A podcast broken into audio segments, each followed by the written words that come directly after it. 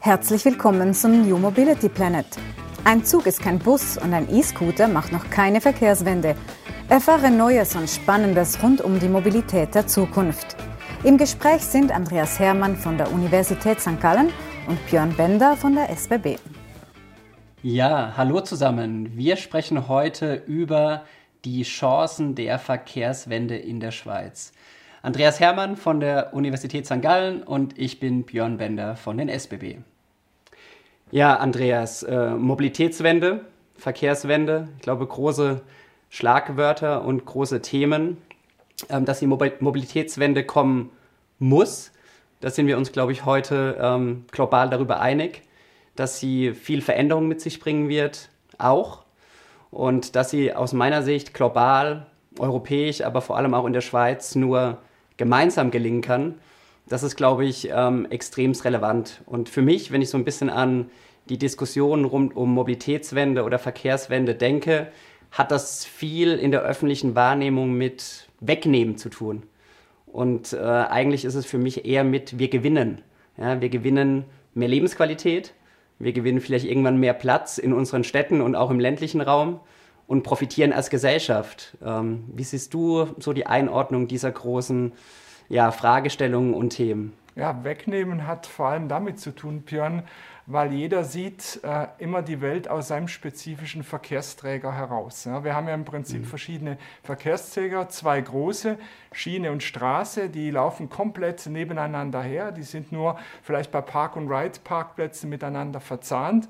Und wenn man sagt, wir denken in Form von Multimodalität, einer man schraubt einen zurück, weitet einen aus und umgekehrt in beide Richtungen, dann fühlt sich immer jeder sozusagen eingeschränkt. Und daher mag dieses Gefühl von Wegnehmen ähm, äh, kommen. Aber ich glaube, die Schweiz hätte dazu enorme Chancen. Wir haben die beste Bahn der Welt, das darf ich äh, so sagen als äh, Kunde der SBB. Das nehme ich gerne an. Genau. Björn, äh, SBB als Basis von Multimodalität in der Schweiz. Ist das eine Chance? Können wir damit die Verkehrswende hinbekommen? Ich glaube, die Multimodalität oder Intermodalität ist der Grundstein für die Verkehrswende. Da bin ich schon fest von überzeugt. Du hast einen wichtigen Punkt angesprochen. Ich glaube, die Rahmenbedingungen, die wir hier in der Schweiz vorfinden, die sind außergewöhnlich gut. Ja, du hast äh, natürlich ein sehr öffentlichen Verkehrsaffines Land. Du hast vor allem öffentlichen Verkehr affine Kundinnen und Kunden. Du hast sehr, sehr gute Rahmenbedingungen in Form von Infrastruktur bis in den letzten ländlichen ähm, Raum. Das ist, glaube ich, außer, außerordentlich. Du hast äh, auf der anderen Seite trotzdem ähm, einen ja, sehr hohen Motorisierungsgrad. Ja, ich glaube immer noch 600 äh, Fahrzeuge plus pro 1000 Einwohner. Hast aber auf der anderen Seite, glaube ich, über 50 Prozent äh, der Schweizerinnen und Schweizer, die ein Abo für den öffentlichen Verkehr haben. Also man sieht schon ähm, hoch motorisiert, natürlich mit dem entsprechenden Wohlstand aber auf der anderen Seite sehr, sehr ähm, ÖV-affin. Und ich glaube, diese Komponenten, ja, du hast eben die SBB jetzt angesprochen, ähm, die spielen schon sehr, sehr gut zusammen, dass man dort die Verknüpfung ja, für eine Multimodalität, für eine Intermodalität in dem, wie wir Angebote denken und wie wir diese Angebote den Kunden auch zugänglich machen, ähm, leben und äh, an diesen arbeiten und weiter konzipieren können. Denn ich glaube, Wende Mobilitätswende hat extremst viel auch mit dem Umdenken ja, in unserem Verhalten oder generell in Verhaltensveränderungen zu tun. Mhm. Was aber fehlt in unserem Land, ist der große politische Wurf, die große politische Version. Wir haben ja äh, viele Bestandteile für, für diese Mobilitätswende. Wir haben die SBB, äh, wir haben eine ETH, die im Prinzip hochautomatisierte Fahrzeugtechnologie ins Spiel bringen könnte. Wir haben eine super Infrastruktur und wir haben in, in vielen Städten inzwischen irgendwelche kleinen Busse, die fahren drei Kilometer autonom, sind möglicherweise auch mit der SBB verknüpft. Aber was wir jetzt brauchen, ist, ist, der, ist der große Wurf. Wir müssen eine Stadt umbauen für diese neue äh, äh, Mobilität, wir brauchen äh, die verschiedenen Verkehrsträger. Jeder Verkehrsser dort, wo er die größte Leistungsfähigkeit aufweist, das braucht es. Und das kann wahrscheinlich ein Einzelner gar nicht leisten, sondern wir bräuchten den großen politischen Willen, wie man beispielsweise auch in anderen Ländern, Israel, in Singapur, Finnland und vielen anderen Ländern sieht. Das ist das, was ich hier sehr stark beklage. Ja, ich glaube, du sprichst wichtige Punkte an, auch gerade irgendwie so ein bisschen über den Tellerrand ähm, international zu schauen und dort gute Beispiele in die Schweiz zu bringen und hier auch zu verproben, zu explorieren. Ich glaube, wir sind, wir kommen aus einer sehr ähm, emotional geführten Diskussion teilweise. Und wir müssen uns, glaube ich, bewusst machen, dass es kein Kampf ähm, der unterschiedlichen Mobilitätsformen ist. Ja, du hast eben ganz bewusst angesprochen, die Straße und die Schiene. Und beide haben absolut ihre Existenzberechtigung, ja, vor allem aus einer Kundenperspektive. Und das ist, glaube ich, wahnsinnig wichtig, weil ähm, die Schieneninfrastruktur, das Angebot, was wir fahren, auch tagtäglich auf den stark frequentierten Strecken, das wird letztendlich das Rückgrat der Mobilität bleiben, hoffentlich bleiben. Mhm. Ja, wenn wir 1300 Personen in einem Intercity von ähm, St. Gallen nach Genf fahren, dann ist das, glaube ich, sehr, sehr, sehr, sehr wichtig. Und auf der anderen Seite ist ganz klar, dass das Auto heute heute seine Daseinsberechtigung hat und wahrscheinlich auch zukünftig haben wird, in veränderter Form. Ja, wir werden sicherlich ähm, jetzt gleich noch ein Stück weit über Antriebe äh, oder, oder auch verändernde Straßenmobilitätsformen sprechen. Aber ich glaube, dieses, dieses Zusammenhängende, was du gesagt hast, mit Rahmenbedingungen, die ähm, auch ein Stück weit natürlich die Politik vorgibt, die Kantone vorgeben, die Gemeinden vorgeben, ja, diese werden dazu führen, dass man integrierter ähm, und gemeinsamer denkt und das wird am Ende zu einem höheren Kundennutzen führen.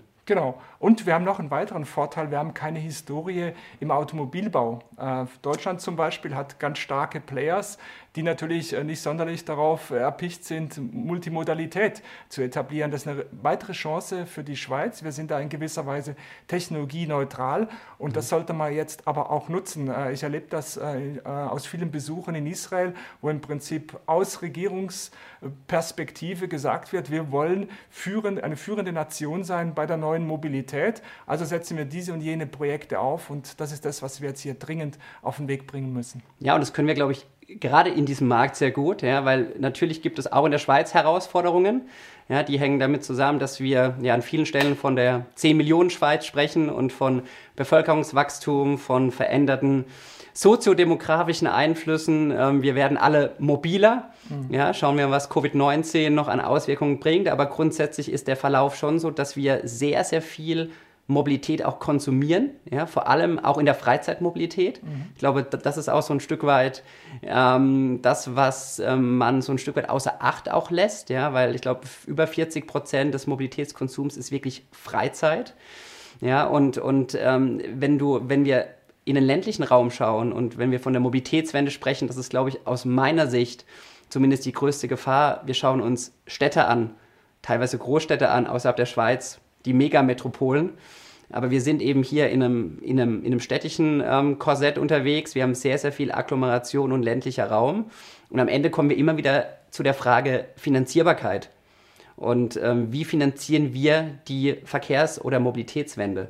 Ja, und ich glaube, die Rahmenbedingungen oder die Möglichkeiten, die wir heute haben, die liegen einfach auf der Hand, dass man Dinge anders denkt. Ja, wir brauchen nicht zu jeder Randzeit wahrscheinlich auch ähm, den, den, den Zug bis ins letzte ähm, Tal und den letzten Ort oder auf der Straße den großen Gelenkbus, der nicht ausgelastet ist. Dort ist es, glaube ich, schon an der Zeit zu überlegen, ja, wie schaffen wir es ähm, auf einer Kostenbasis, die sich verändert, aber vor allem natürlich auf einer Qualitäts- und, und, und, und Kundenerlebnisseite, die dadurch deutlich verbessert wird, mhm. ja, wenn man über andere Angebote nachdenkt. Ja, wir brauchen Mobilität als Service, äh, nicht als Asset, so wie es mhm. derzeit erfolgt, zumindest wenn es ums Fahrzeug geht, dass jeder sich das Fahrzeug kauft. Der Durchschnittspreis vielleicht 40.000 Franken in der Schweiz. Das sind enorme Vermögensgegenstände, die hier sozusagen gebunden sind. wir müssen es in, in, in eine Dienstleistung überführen und diese Dienstleistung viel effizienter nutzen, als wir das bislang tun. Die Autos stehen herum, die sind nicht ausgelastet, also müssen wir hier neue Wege finden, um hier die Effizienz zu verbessern. Und da haben wir auch diese Chancen, selbst in einem so dicht besiedelten Raum wie in der Schweiz, wieder Flächen freizuspielen und nicht noch, noch mehr Straßen, noch mehr Schienen zu brauchen. Mhm. Sagst du dicht besiedelt. Ähm, wenn man von außen drauf schaut, würde man, glaube ich, so in die Schweiz noch ja, viel, viel mehr ähm, Millionenstädte bekommen, um aus der internationalen Perspektive zu schauen. Und trotzdem haben wir das Gefühl, dass wir natürlich sehr, sehr dicht besiedelt sind und auf engem Raum leben. Wie denkst du es so aus deiner ja, wissenschaftlichen Perspektive, wird das Ganze weitergehen? Ja, wir haben natürlich ein Bevölkerungswachstum von etwa 1%. Das heißt, jedes Jahr kommt eine Stadt wie St. Gallen neu hinzu. Wenn ich mit dem Zug fahre von St. Gallen nach Zürich, sieht man, wie diese Gemeinden wachsen, äh, aneinander äh, gereiht werden. Also von daher ähm, haben wir natürlich ein, ein, enormes Wachstum verbunden mit der äh, benötigten Infrastruktur, die natürlich auch dazukommt. Ja. Wir haben ja heute äh, etwa ein Drittel der Fläche einer solchen Aggregation sind dann Verkehrsflächen und mit jedem neuen Haus muss eine neue Straße in gewisser Weise dazukommen. Ja. Und äh, ich glaube, da kann man schon effizienter äh, mit diesem Thema umgehen. Irgendwann wird es natürliche Grenzen gehen, aber wir den Alpenraum in der Schweiz nicht bebauen können. Ja, also kann man, glaube ich, sagen, für die Frage Mobilitätswende, Verkehrswende in der Schweiz, ähm, trotz des, ja, des Bevölkerungswachstums und, und auch den Herausforderungen, die natürlich auch der Schweiz bevorstehen, sind die Rahmenbedingungen extrem gut, politisch, ökonomisch und auch vom Angebot her und diese müssen wir nutzen. Ja, genau. Und wir könnten sogar das Vorzeigemodell weltweit werden, wenn wir jetzt mit Mut und mit Schwung an dieses Thema herangehen. Das wäre doch was. Die Schweiz, äh, das Vorzeigemodell für äh, neue Mobilität, das Exportprodukt neue Mobilität und ihr mit der SBB im Zentrum diese, diese, dieses Vorhabens. Da freue ich mich drauf, Andreas. Danke für den Austausch. Danke, Björn. Glaubst du auch daran, dass die Welt die Mobilität neu denken sollte? Dann schalte nächstes Mal ein, wenn wir uns wieder auf die Reise zum New Mobility Planet machen. Dieser Podcast entstand in Zusammenarbeit zwischen der Universität St. Gallen und der SBB Geschäftseinheit Neue Mobilitätsdienstleistungen.